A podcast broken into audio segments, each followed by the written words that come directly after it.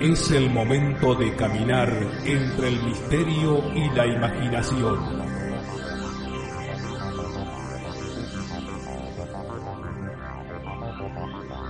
Es el momento de caminar al filo de la realidad.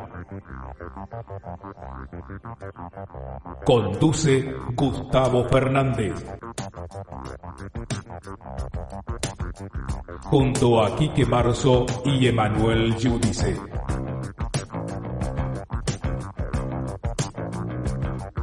Explorando los límites del conocimiento.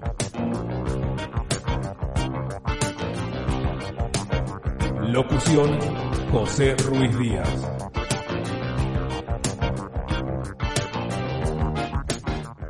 Hola, hola, hola gente hermosa, ¿cómo están ustedes? Soy Gustavo Fernández, esto es, obviamente, Al Filo de la Realidad.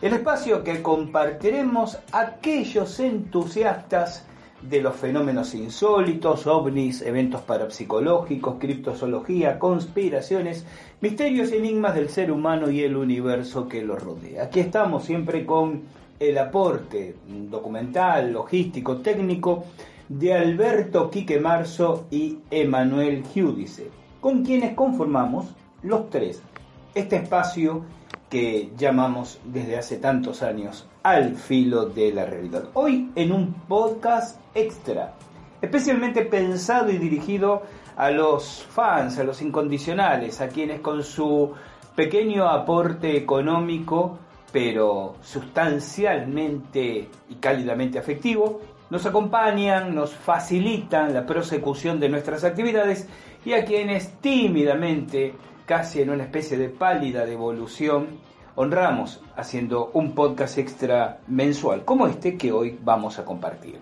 El tema que nos convoca, el hallazgo de un submarino nazi en Argentina.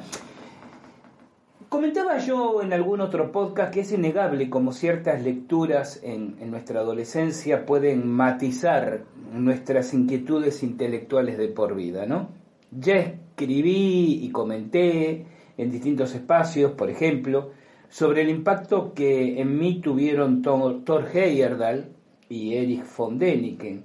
Comentaba el primero con la crónica de la Contiki y el segundo con sus libros, eh, Recuerdo del Futuro, Regreso a las Estrellas, pero particularmente El Oro de los Dioses, que en tantos años después me encaminó a la Cueva de los Tallos. Permítanme agregar ahora otros dos prohombres literarios. Se trata de Louis Powells y Jacques Bergier. Sí, claro, aquellos de El Retorno de los Brujos, si lo habremos leído en la edición de Place y Janés, recuerdo, ¿no? En esa adolescencia. Seguido luego por La Rebelión de los Brujos y otros. En esa saga, pocas cosas estimularon tanto mi, mi temprana imaginación como la revisión o la reversión esotérica del hecho político y bélico de los nazis y la Segunda Guerra Mundial. Más allá de ideologías personales, las de ellos, hablaban con propiedad. Bergier mismo fue un activo cuadro de la resistencia francesa durante la ocupación nazi.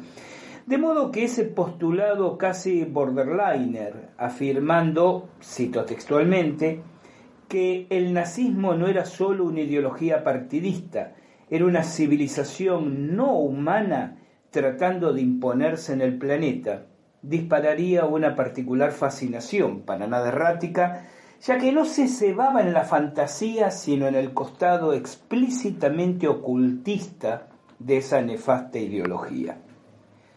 Haber dedicado varios años a profundizar la misma, que ubica en oscuros inframundos.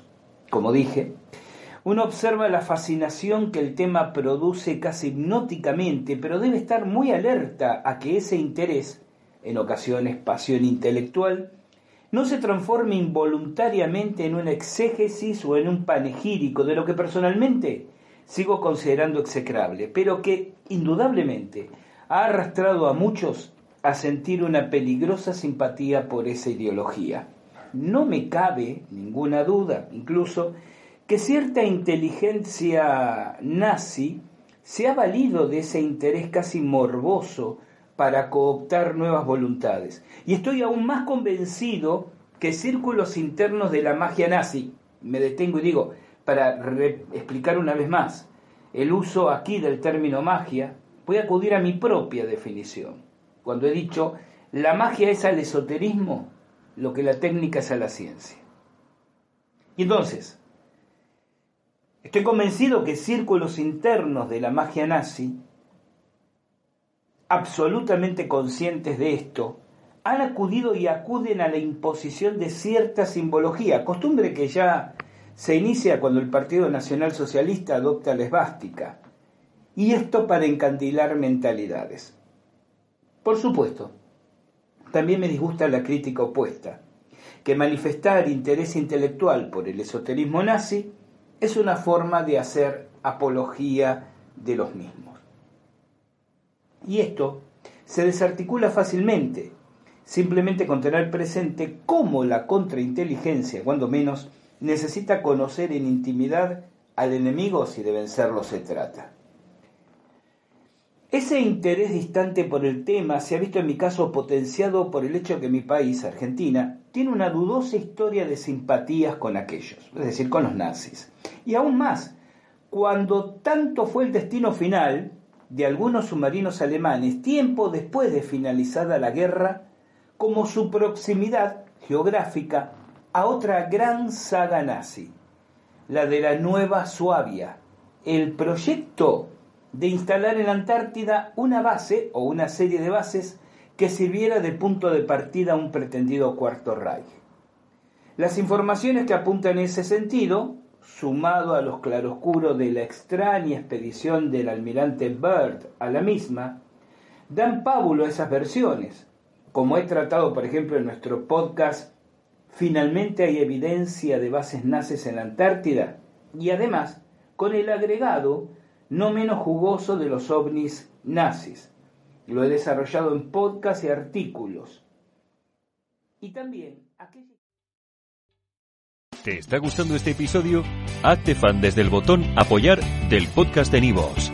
Elige tu aportación y podrás escuchar este y el resto de sus episodios extra. Además, ayudarás a su productor a seguir creando contenido con la misma pasión y dedicación.